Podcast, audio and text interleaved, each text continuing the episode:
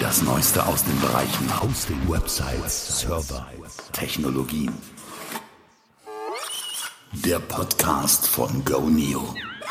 Und hier ist er, der Podcast für alle Webseitenbetreiber und ganz speziell für Leute im ein- bis fünf Mann- oder Frau-Unternehmen oder in einer entsprechenden Organisation. Wir widmen diesen Podcast ja denjenigen, die nicht mit vollen Händen so Werbegeld rausschleudern können oder wollen. Natürlich sind auch alle anderen willkommen, die Interesse haben an, an dieser Materie, also an Domains, an Hosting, an Server, an Cloud und vielleicht auch an folgenden Fragen. Wie bekomme ich meine Webseite sichtbar? Woher bekomme ich Besucher und Kunden, Nutzer? Ja? Mein Name ist Markus Kirkenmeister. Hallo. Ich freue mich, dass du wieder dabei bist und zuhörst. Und wenn du uns noch nicht kennst, ein bisschen Werbung vorab ist okay, oder? Also, Goneo ist ein Webhoster in Deutschland. Ein Angebot bei uns. Bei uns gibt es brutal billige DE-Domains für 19 Cent im Monat. Eine eigene DE-Domain mit Webweiterleitung, mit E-Mail-Weiterleitung, voll upgradefähig. Du kannst umsteigen, ohne dass Setup-Gebühren fällig werden. Schau dir das Angebot auf unserer Aktionswebseite einfach mal an unter http doppelslash doppelslash doppel Doppelpunkt, Doppelslash, ist egal, ihr wisst, was ich meine, ne? Goneo.domains. Also, http Doppelslash Goneo.domains. Es ist spät, es ist jetzt gerade 0.09 Uhr. Wir sind ein bisschen spät dran mit der Produktion heute. Oder äh, was anderes noch, wenn du WordPress aufsetzen willst, dann ähm, brauchst du mehr als eine Domain. Nimm am besten gleich das Goneo Webhosting Profi-Paket mit vielen Inklusivdomains, mit Webspace und ganz wichtig mit SSL-Zertifikaten von Let's Encrypt. Die lassen sich da bei uns mit einem Klick aktivieren. Geht ganz einfach, heißt ja auch Goneo. So einfach ist das. Unser komplettes Webangebot findest du auf unserer Webseite unter www.goneo.de. Ja, heute wollte ich mal auf ein Thema zu sprechen kommen, das, glaube ich, uns allen immer und immer wieder begegnet in unterschiedlicher Form. Und äh, das ist deswegen, weil wir Webseiten betreiben, weil wir Dienste online anbieten oder weil wir Produkte produzieren.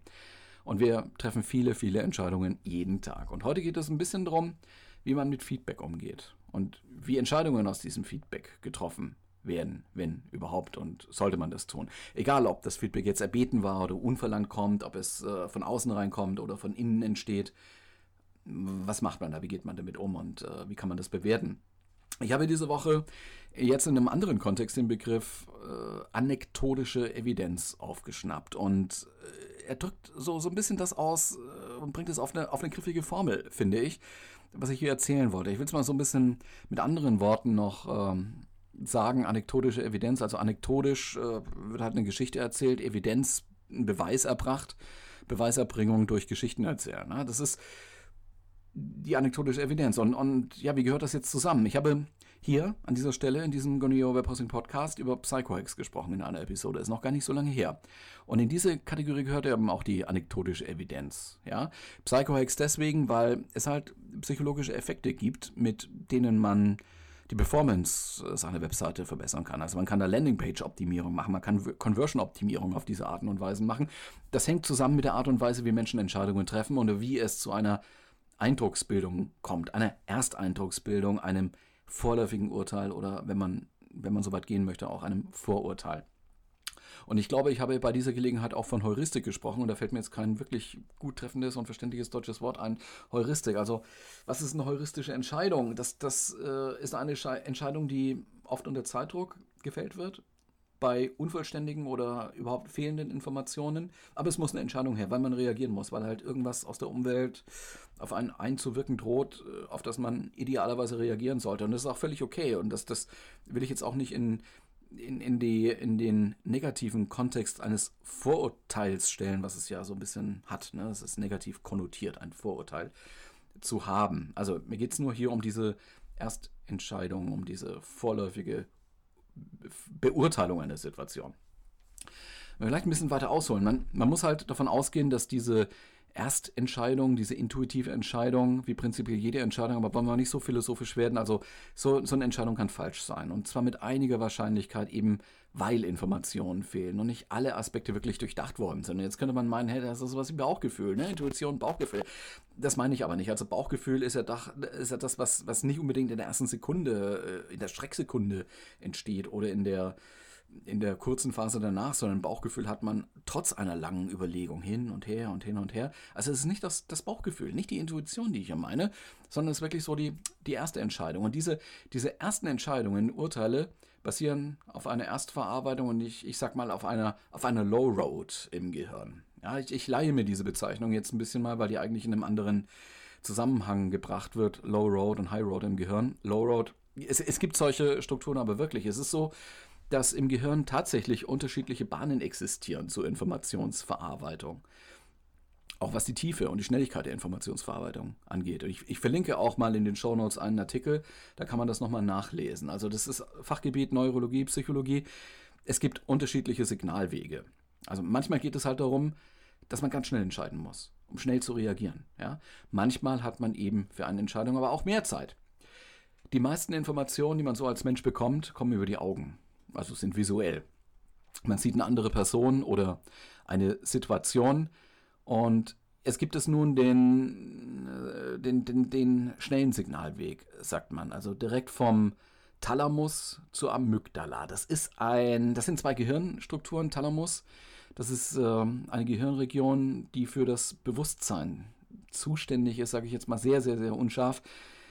Man sagt, der Thalamus ist auch äh, das Tor zum Bewusstsein und das muss man jetzt auch in Anführungszeichen setzen.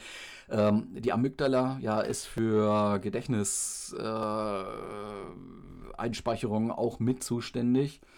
Ähm, allerdings nicht nur, man sagt auch, Amygdala wäre der Angstprozessor. Also da werden schon Dinge verarbeitet. Diese Amygdala kann mit sehr, sehr groben Seeeindrücken umgehen. Sie ist Teil einer sehr, sehr tiefen Hirnstruktur, also entwicklungsgeschichtlich, in der Entwicklungsgeschichte des Menschen sehr, sehr alt. Damit kann der Körper schnell in Alarm versetzt werden. Also na, Fight or Flight als basale Option auf eine Bedrohung zum Beispiel. Oder ähm, auch in Entzückung versetzt werden, je nachdem. Daher kommt so ein bisschen die Magie des ersten Eindrucks, die man verspürt. Und dagegen kann man sich auch willentlich am Anfang ganz, ganz, ganz schwer wehren. Ne? Also, okay, Entzückung ist schön, aber was mit Angst, ja? So Angst, das Erschrecken, ja? Und gegen die Angst kann man erstmal nichts tun. Das, das muss man abwarten und das muss man dann anders verarbeiten noch und dann, dann geht die vielleicht auch mal wieder weg. Ja, ähm, so, so bewusst kann ich es aber nicht sagen, ich habe jetzt gerade mal Angst so und ich habe jetzt mal gar keine Angst, äh, wenn ich äh, äh, eine, einem unerwarteten Signal oder sowas ausgesetzt werde, ne? wenn es irgendwo knallt oder so. Ja, also deswegen ist äh, die Amygdala auch als Angstprozessor bekannt. Ähm, Amygdala ist Teil des limbischen Systems, das kann den Körper ganz schnell aktivieren. Da in diesem Zusammenhang muss man auch die Emotionen sehen, die Triebe. Nicht nur, also äh, auch einige intellektuelle Leistungen werden in solchen Regionen generiert. Also das ist die Low Road, die schnelle, schnelle Straße, irgendwie Low Road. Ähm, ja, da, äh, die ist auch, äh, oder, oder, oder deswegen kann man auch Gesichtsausdrücke sehr, sehr gut und sehr, sehr schnell erkennen bei anderen Menschen. Also man weiß da ganz schnell, das ist Angst, das ist Wut, das ist Freude in den Gesichtern von anderen. Da muss man nicht lange drüber nachdenken. Das weiß man als Mensch sehr, sehr schnell. Innerhalb einer Sekunde. Und parallel dazu, zu dieser Low Road, gibt es die High Road. Das sind andere Nervenverbindungen, also auch ähm, physikalisch andere äh, Nervenzellen sozusagen, die anders weiterleiten, die ein bisschen anders funktionieren. Und die gehen vom Thalamus zum Occipitallappen, hinten. An der Großhirnrinde führen die hin. Ja, also zum, also vom Bewusstseinstor sozusagen, um das nochmal aufzugreifen, zu dem Gehirnareal, das als Sehzentrum bekannt ist. Da werden Informationen mit Gedächtnisinhalten dann verknüpft. Da kann dann das Erkannte sozusagen weiter analysiert werden, er kann berechnet werden und das dauert eben. Ne? Dann gehen auch wieder Informationen, Signalwege zurück in den präfrontalen Kortex oder zum Sprachzentrum und äh, ja, das ist dann so das, was einfach auch länger dauert. Das ist die High Road. Und so kommt es eben oft zu einer Eindrucksbildung, die einer weiteren Analyse nicht standhalten kann, also die man sich selbst äh, ja, äh, selbst dann gibt. Ähm, so können halt auch Vorurteile korrigiert werden oder neutral ausgedrückt, wenn das nicht gelingt, es werden Stereotypen herausgebildet oder so. Ne? Also Ersteindruck ist ein grobes heuristisches Urteil. Es fehlen Informationen und wenn diese nicht im Gedächtnis sind, können diese neuen Eindrücke auch nicht mit Erfahrungen oder Gedächtnisinhalten verknüpft werden. Das, dann bleibt das Vorurteil sozusagen bestehen. Das wird dann ein eventuell falsches Endurteil. Und aber jetzt nun wieder einen Schritt zurück zu der anekdotischen Evidenz. Heuristische Entscheidungen sind eher das Ergebnis auf einer Low Road. Also das möchte ich jetzt ein bisschen parallel sehen. Ne? Es ist nicht das Gleiche. Also man hört oder sieht oder liest etwas, es bildet sich ein Ersteindruck. Gut, ja, schnell. Und es gibt für Menschen viele Situationen, in, in denen das auch völlig okay ist und man es dabei belassen kann, wenn es nicht wichtig ist, wenn es nicht salient ist, wie man da aussagt.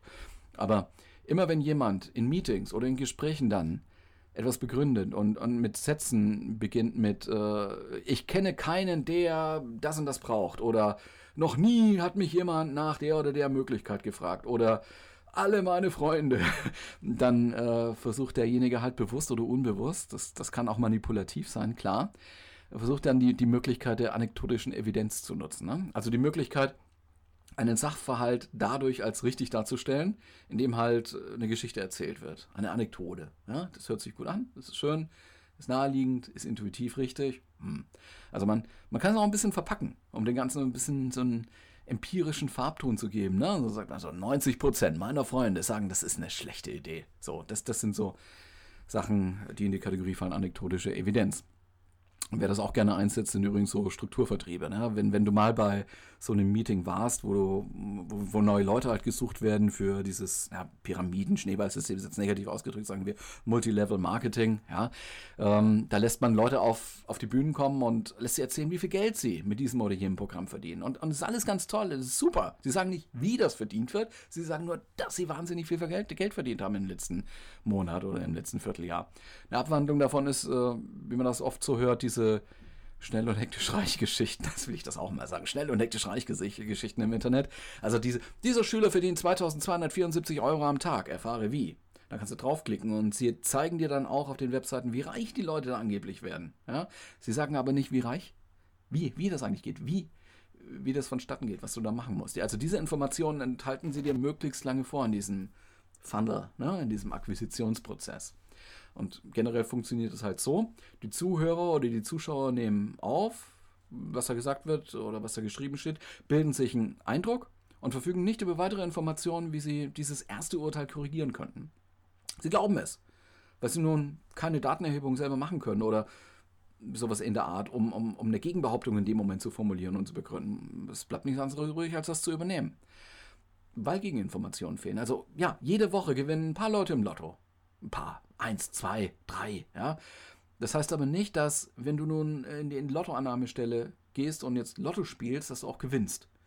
Gibt eine Chance, die kann man ausrechnen, die liegt bei, ich habe vorhin mal nachgeguckt, 0,0000064 Prozent. Bei 6 aus 49. Sechs richtige, halt nicht mit Zusatzzahlen oder so. Ja, 0,0000064 Prozent. Zum Vergleich. Die Wahrscheinlichkeit, einen Autounfall auf der Autobahn zu haben, wenn man 1000 Kilometer auf der Autobahn fährt, liegt so bei 10 Prozent. Ja. Und äh, so, jetzt, jetzt, wenn man auch so Gruppendynamiken damit reinnimmt und betrachtet, die in Teams oder so äh, einsetzen können, ne, dann hat man aus diesen anekdotischen Evidenzen manchmal auch ein richtiges Problem gewonnen. Also man hat da noch die Gruppenzwänge, man hat das Gruppendenken, die Leute äh, schließen sich der Mehrheitsmeinung an und äh, ja, einer fängt an Lotto zu spielen und plötzlich spielen alle Lotto in diesem Büro. Ne? Wenn sowas passiert in anderem Zusammenhang, dann kommt so ein Unternehmensschiff auch mal schnell auf den falschen Kurs. Ja, also anekdotische Evidenz, ja, natürlich sind es, das ist auch nicht gelogen. Das, das sind nicht äh, falsche Aussagen für sich genommen aber es ist halt Marktforschung mit der Grundgesamtheit n gleich 1. Und das kann man eigentlich nicht als Ausgangspunkt für eine Allgemeinerung, Verallgemeinerung nehmen. Also man, man könnte ja jetzt in diesem Moment auch so ein bisschen mit Verfügbarkeitsheuristik wiederum argumentieren, wenn halt nur solche Informationen dargebracht werden. Irgendwann glaubt es die Gruppe oder so. Ne? Also auch äh, solche Effekte setzen halt auch ein ja, einer sagt was und auf der Basis dieser für sich genommen auch völlig berechtigten Meinungen werden dann Maßnahmen und Schritte abgeleitet und hm, Dinge gehen kaputt, eventuell. Und das sind Fehlschlüsse. Da gibt es auch ein Buch, das habe ich auch hier liegen, habe ich schon lange auch, also es ist auch nichts Neues, ist aber dahingehend höchst spannend, wenn man ein bisschen tolerant ist. Die Kunst des klaren Denkens. 52 Denkfehler, die Sie besser anderen überlassen. Das ist ein Buch von Rolf Dubelli ist ein Schweizer. Wie gesagt, keine Neuerscheinung. Auf Papier ist das Ding billiger als auf Kindle, also für als E-Book. Und äh, vorhin habe ich gesagt, wenn man tolerant ist, tolerant deswegen, weil hier vom Jäger- und Sammlergehirn gesprochen wird. Und wenn ich sowas lese, mache ich eigentlich mm, das Buch wieder zu oder schalte ab oder, oder lege das Papier wieder weg oder so. In dem Fall habe ich es mal akzeptiert, ja.